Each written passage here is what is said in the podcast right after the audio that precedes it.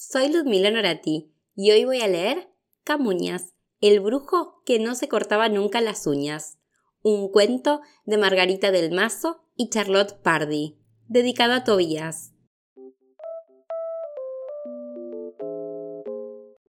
Había una vez un brujo que vivía en una casucha vieja, que estaba al otro lado del bosque, que había al otro lado de la montaña, que se alzaba al otro lado del río, que corría al otro lado del pueblo.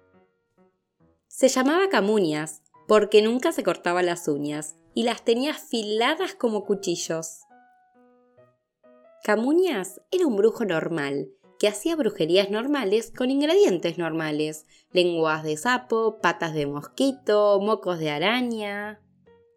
En las noches de luna llena salía de casa corriendo, atravesaba el bosque, subía la montaña, bajaba la montaña y de un salto cruzaba el río para llegar al pueblo.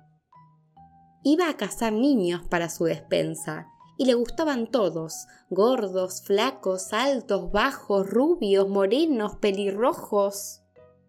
Una de aquellas noches entró en el pueblo.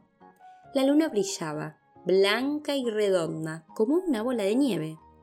En una ventana vio a Blanca, que podía haber sido una niña verde como un pimiento, pero era blanca como su nombre.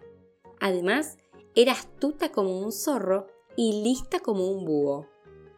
Miraba la luna antes de acostarse. Camuñas afiló sus uñas y trepó como un gato por el árbol que había junto a la ventana. Entre las ramas, a través de los cristales, vio a la niña dormida. Hizo palanca con la uña del meñique y ¡zas! abrió la ventana. Muy despacio, con paso sigiloso, Camuñas se acercó a la cama. Avanzaba encorvado con los brazos extendidos y apretando los dientes. Ya muy cerca de Blanca, levantó el índice para atravesar su garganta y de pronto se le escapó un pedo. La niña se despertó, se frotó los ojos y sonriendo exclamó Vaya, el brujo pirujo. No soy pirujo, soy Camuñas, el que nunca se corta las uñas respondió el brujo indignado. No me tomes el pelo. Eres pirujo. Que no. Soy Camuñas. No sabes lo que dices. Anda, mírate las narices. ¿Qué le pasa a mi nariz? Que es grande, como una berenjena. La nariz del brujo pirujo. Que no, que soy Camuñas. ¿No quieres verme las uñas? ¡Qué cara más dura! Mira tu dentadura. ¿Qué pasa con mis dientes? Son pocos y están podridos. Los dientes de pirujo. Son mis dientes, gritó el brujo. Soy Camuñas. ¿No me ves las uñas? Pirujo, eres una cabezota. Mírate los ojos. ¿Que no te enteras? ¿Qué pasa con mis ojos? Son saltones y rojos, los ojos del brujo pirujo. ¿Estás segura? preguntó con dudas. Yo creo que soy Camuñas. Blanca insistió con paciencia. No, no pongas cara de lelo y mírate el pelo. El brujo se quitó el sombrero y casi llorando dijo ¿Qué le pasa a mi melena? ¿Qué melena? Pero si son cuatro pelos, los pelos del brujo pirujo.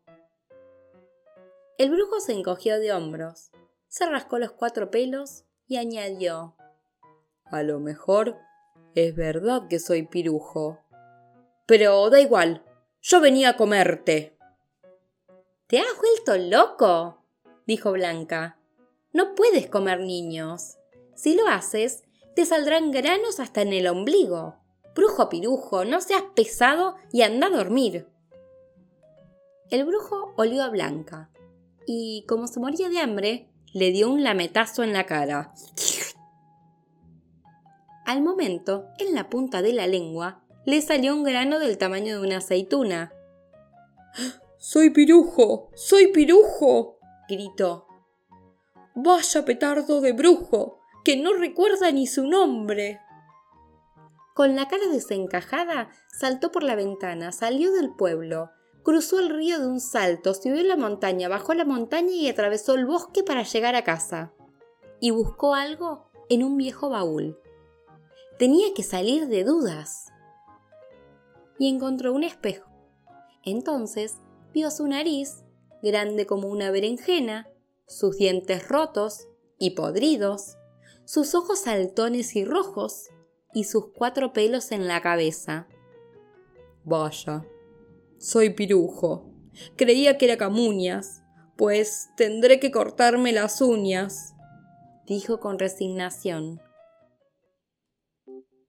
Y colorín colorado, este cuento se ha acabado, porque Blanca, con ternura, fue a casa de aquel brujo y le hizo la manicura.